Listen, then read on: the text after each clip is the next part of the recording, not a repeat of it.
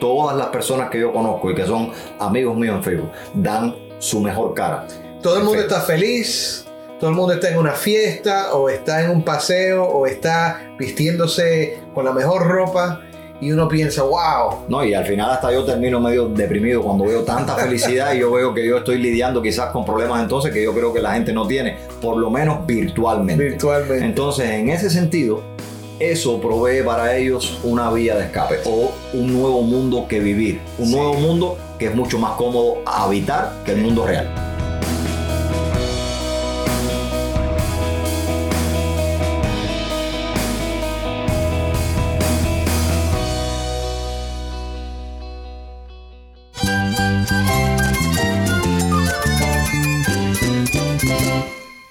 Jesús es nuestro Salvador, nuestro amigo. Cristo es mi guía, Cristo significa todo, pero en primer lugar mi Salvador, mi refugio en tiempos difíciles. Él es nuestra fortaleza. Es la salvación, es la vida eterna. Bueno, Cristo es, es vida.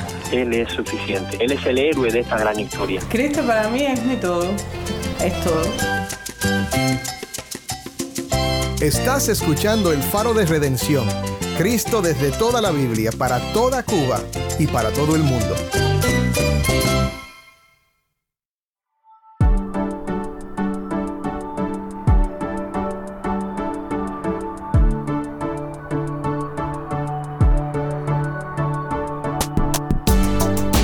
Hola, soy el pastor Dani Rojas, el nuevo director y locutor de El Faro de Redención. Gracias por acompañarme hoy.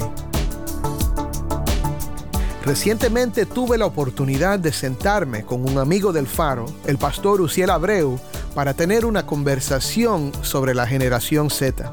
La Internet le ha brindado a ellos una vía de escape y una nueva realidad donde es mucho más seguro y es mucho más confiable todo lo que uno puede vivir.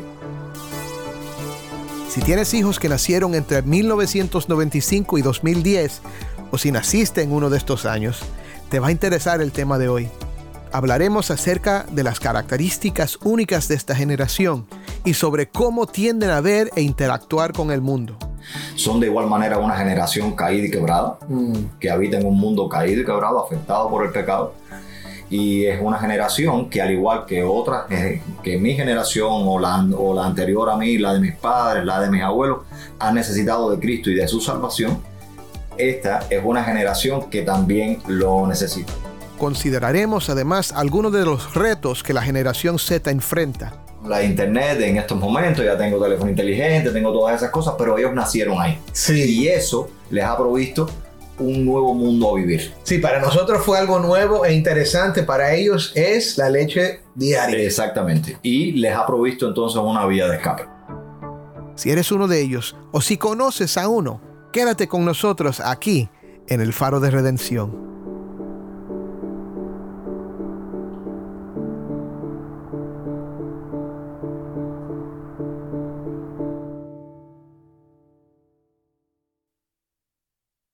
Este es el pastor Dani Rojas y estamos aquí en el Faro de Redención de visita en La Habana con Uciel Abreu.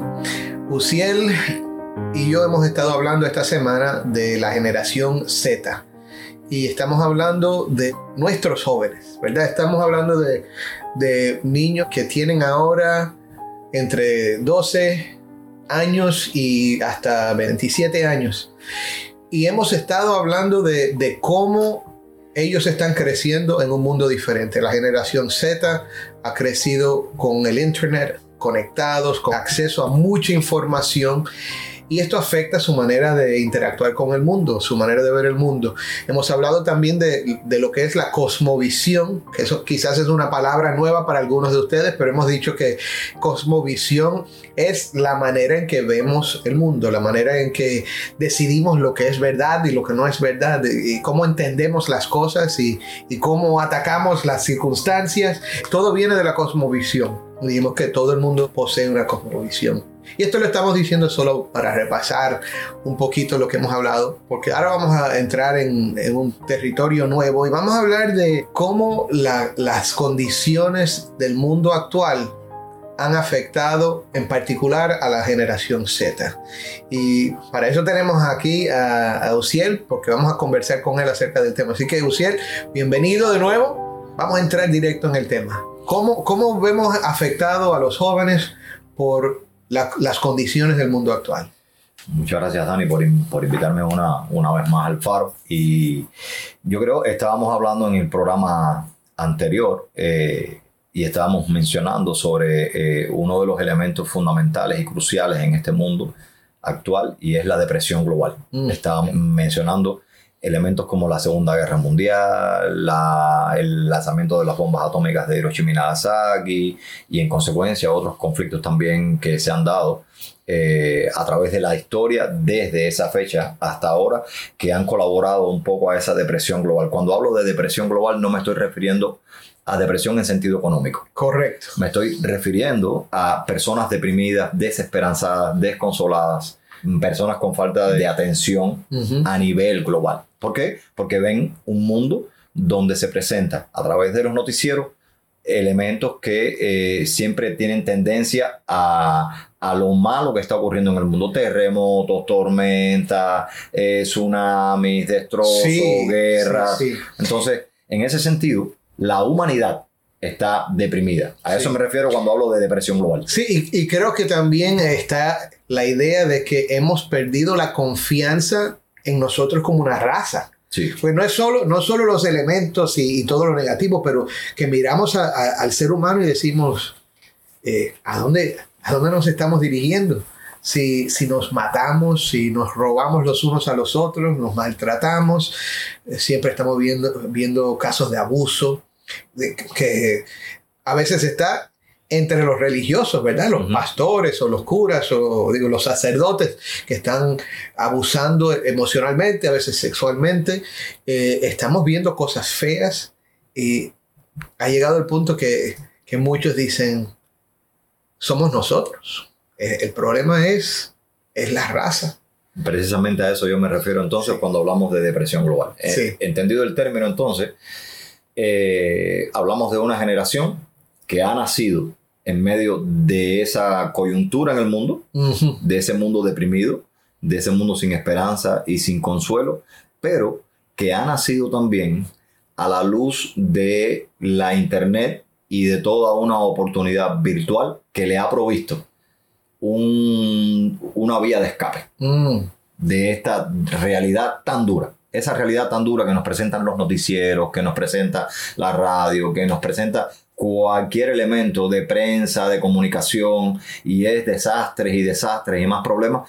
Entonces, por otro lado, la Internet a esa generación que nació a la luz de ella y que se ha desarrollado también dentro de la Internet, mencionábamos en otros programas, yo soy analógico, yo no entiendo muy bien eso, pero yo eh, ya estoy involucrado con la internet en estos momentos, ya tengo teléfono inteligente, tengo todas esas cosas, pero ellos nacieron ahí. Sí. Y eso les ha provisto un nuevo mundo a vivir. Sí, para nosotros fue algo nuevo e interesante, para ellos es la leche diaria. Exactamente. Y les ha provisto entonces una vía de escape.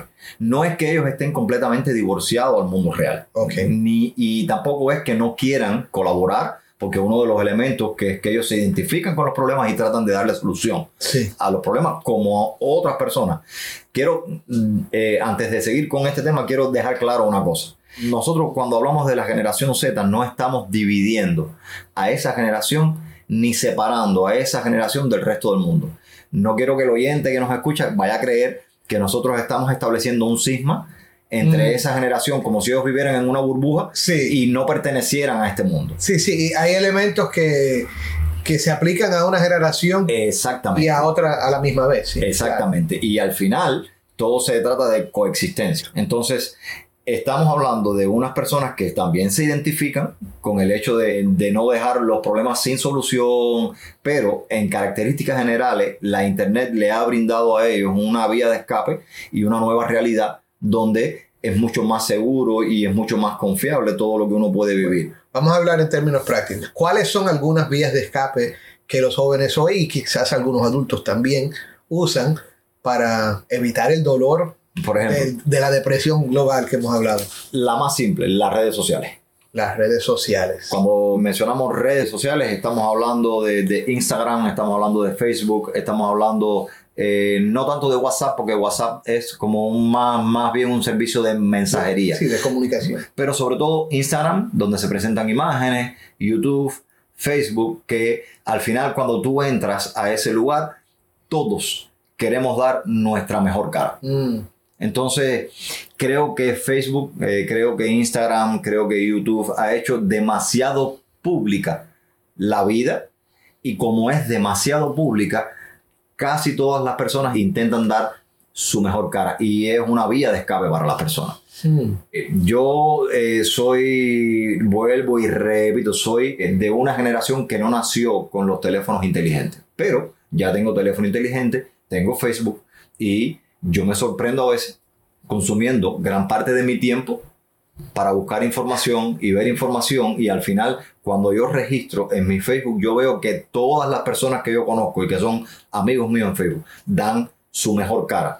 Todo el mundo está feliz, todo el mundo está en una fiesta, o está en un paseo, o está vistiéndose con la mejor ropa, y uno piensa, wow, No, y al final hasta yo termino medio deprimido cuando veo tanta felicidad y yo veo que yo estoy lidiando quizás con problemas entonces que yo creo que la gente no tiene, por lo menos virtualmente. virtualmente. Entonces, en ese sentido, eso provee para ellos una vía de escape o un nuevo mundo que vivir, un Sí. nuevo mundo que es mucho más cómodo habitar que el mundo real. Claro. Y, y, por supuesto hay que mencionar, hay algunas personas que no usan la- las redes sociales, pero usan la tecnología moderna para escaparse de otras maneras. Por Claro. ejemplo, los juegos. Sí, juegos, está las personas también que son adictos al placer y se hacen adictos a canales pornográficos, otras personas son, tienen adicción por las novelas, otras personas tienen adicción por las películas, entonces la computadora, el teléfono, el televisor ha venido a ocupar un espacio eh, que siendo, creo que siendo un poco conservadores, estuviéramos hablando quizás de un 60 o hasta un 70% del tiempo de, las de las personas en el día. Si no, revisa el teléfono después y ve cuánto tiempo has estado en el día en pantalla. Y eso, esa cifra te va a asustar. Al final, esa generación nació con eso. Nació con esa pantalla Sí. y tiene una fusión que es, como tú bien decías, es una fusión de nacimiento. Ellos se sienten como en casa. Claro. De hecho, están como en casa cuando se trata de la virtualidad. No, si yo veo a veces los padres que le pasan el teléfono al, al- al bebé de dos años o tres años, que ya es de otra generación, esa es la alfa, pero le Mm. pasan el teléfono y ya esos niños con tres años o dos años saben cómo buscar la película que quieren ver o el video de, de- de algún muñequito. cuál aplicación abrir, ¿Cuál cómo aplicación? llegar, cuál es la ruta que tienen que seguir Sí. y ah, hacen cosas que los adultos no saben hacer. Que los adultos dicen a veces, yo no, no sabía cómo el teléfono tenía eso, fíjate. Entonces, al final cuando vemos esa realidad en esa generación y vemos que tienen esta vía de escape, la pregunta para la iglesia sería entonces, ¿cómo nosotros podemos alcanzar a esa generación? Mm. Porque si hablamos en términos evangelísticos y en, y en términos misionales y somos honestos, tenemos que contemplar entonces a esa generación quizás como, como una tribu urbana no alcanzada o como, como un grupo social no alcanzado. Ahora una, una pregunta que yo creo que debemos contemplar. ¿Hay alguna diferencia entre el problema que está enfrentando la juventud hoy y la juventud hace 40 años? En la esencia del problema, ¿hay alguna diferencia? Te entiendo perfectamente. Y la respuesta es categórica. No hay diferencia. No hay diferencia. Y eso es importante. Si entendí lo que me preguntaste Sí, de sí, sí. manera esencial. Sí. Y, y- y- sí, tú ca- captaste porque es lo que yo venía pensando ahora cuando estábamos hablando. Fundamentalmente no hay una diferencia, porque el ser humano siempre ha estado tratando de encontrar satisfacción, de encontrar paz, de llenar ese vacío, ¿verdad? Así que fundamentalmente no hay una diferencia y eso creo que es importante decirlo, hermanos, porque podemos crear la imagen de que la generación de ahora no tiene esperanza, que los que están creciendo en la generación Z son inalcanzables. Así que eso creo que lo, lo tenemos que decir, es importante decirlo. Sí. Eh, yo te estaba comentando fuera de, de, de, la grabación que yo entrevisté a un, a, bueno, como cinco líderes de jóvenes, pastores de jóvenes en Miami en estas semanas acerca de este tema. Y de los cinco, cuatro me dijeron que estaban muy preocupados por la situación actual en los jóvenes, pero el quinto me sorprendió con su respuesta. Le dije, ¿estás preocupado por la influencia del mundo en los jóvenes? Y él dice, no, absolutamente no. ¿Por qué? Porque el Evangelio de Jesucristo sigue siendo el poder de Dios para salvación. Y eso me ministró a mí. Así que vamos, vamos a hablar de eso un poquito. ¿Cómo presentamos ahora el mensaje del Evangelio a los jóvenes que viven en un mundo pluralista, un mundo sincretista, un mundo eh, adicto al placer, un mundo que es triste, pero a la misma vez tecnológicamente tiene, eh, provee una manera de escaparnos. ¿Cómo les hablamos de Cristo? Yo creo que ahí tenemos que entender entonces, habiendo entendido, partiendo de la realidad que ya entendimos que no se diferencian de otras generaciones en el sentido fundamental, son de igual manera una generación caída y quebrada, mm. que habita en un mundo caído y quebrado, afectado por el pecado, y es una generación que al igual que otras, eh, que mi generación o la, o la anterior a mí, la de mis padres, la de mis abuelos, han necesitado de Cristo y de su salvación, esta es una generación que también lo necesita. Dejando claro entonces que en el sentido fundamental no hay diferencia, tenemos que entender entonces que sí hay diferencias circunstanciales. Correcto. Entonces, esas circunstancias particulares que está viviendo la generación Z son, para mí, los patrones que nos van a dar la guía, o por lo menos nos van a establecer una luz de por dónde es que debemos caminar hacia lo que nosotros conocemos como la generación Z para poder alcanzarla. Mm. Si, por ejemplo, como hemos dicho ya, uno de los principales puntos es que han nacido en la virtualidad, eso es una de las circunstancias más relevantes de esa generación, entonces nosotros tenemos que entender y por lo menos contextualizar y reanalizar el acercamiento que la iglesia tiene con respecto a la virtualidad. Mm. ¿Cómo está usando hoy la iglesia las redes sociales? De hecho, en el caso de algunas iglesias pudiéramos preguntar, ¿está usando la iglesia las redes sociales? Mm. Y en el sentido de los que lo están usando, ¿cómo lo están haciendo? ¿Lo están haciendo eficazmente? ¿Han aprendido a pensar? ¿Se han acercado a personas de la generación Z para aprender a pensar cómo ellos ven la virtualidad y cómo la viven? En ese sentido, explorar las circunstancias en las que ellos se mueven, creo que nos van a dar por lo menos los caminos o los patrones y la manera correcta en cómo acercarnos a ellos para llevar el mensaje del Evangelio.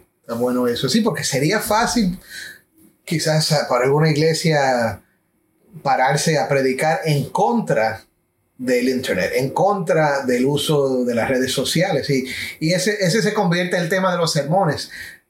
Sal de Facebook, que es pecado. Sal de Instagram, Instagram, porque eso es pecado. Pero una respuesta más sabia es ver cómo podemos llegar a ellos a través de lo que ellos mismos están buscando.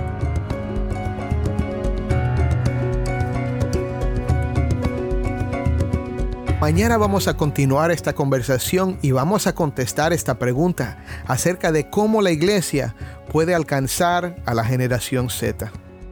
Vamos a escuchar ahora el testimonio de una joven de 13 años que cuenta de cómo sus amigos reaccionan al Evangelio y quién es Cristo para ella.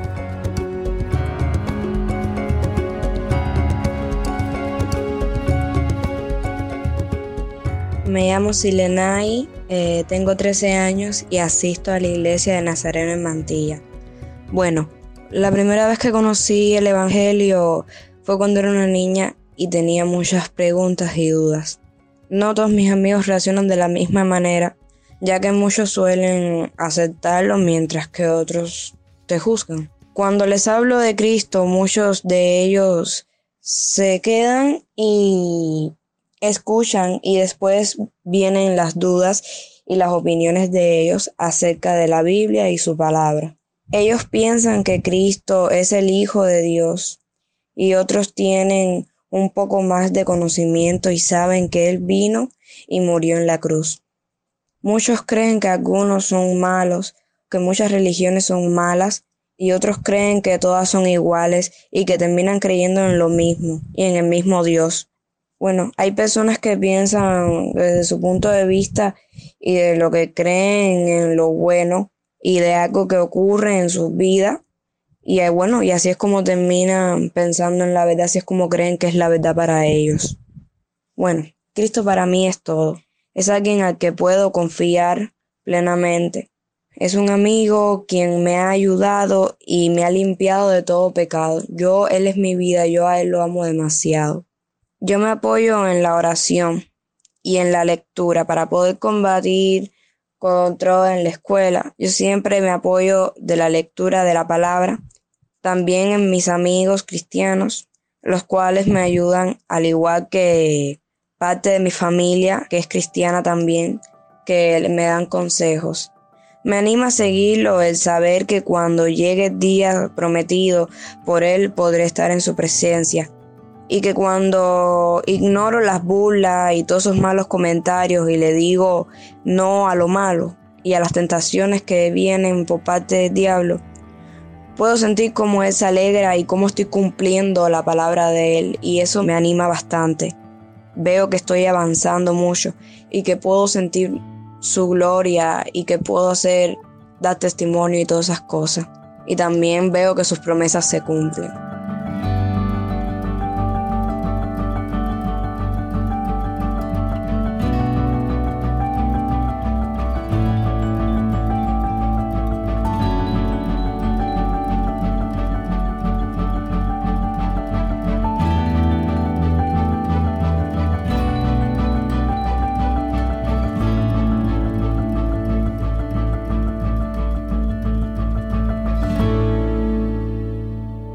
Le damos gracias al pastor Uciel Abreu por estar con nosotros esta semana para hablar juntos de este tema muy significativo. Mañana continuaremos la conversación con Uciel y pensaremos más acerca de las características de la generación Z y algunos de los retos que pueden presentar para la iglesia.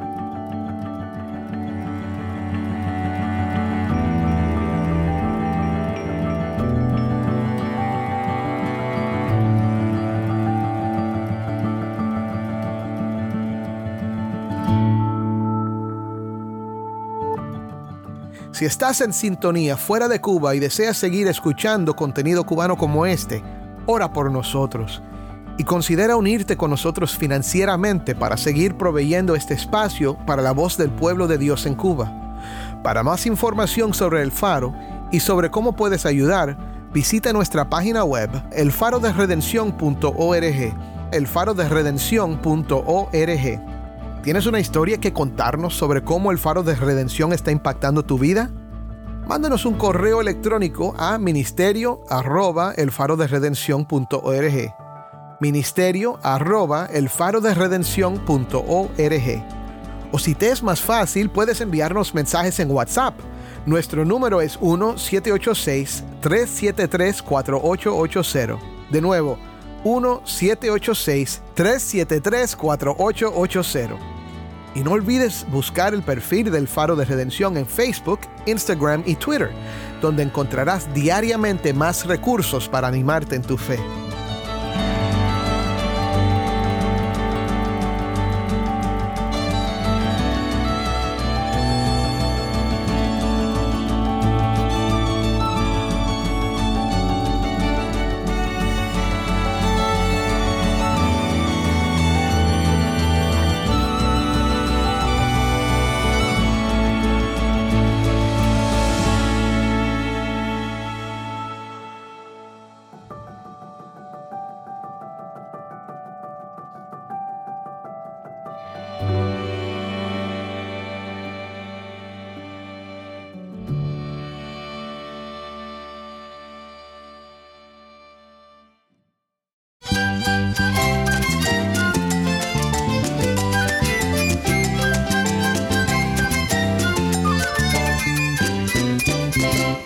Soy el pastor Dani Rojas y esto es el Faro de Redención. Te invito a que me acompañes mañana en esta serie La Generación Z con Uciel Abreu. El Faro de Redención, resplandeciendo la luz de Cristo desde toda la Biblia, para toda Cuba y para todo el mundo.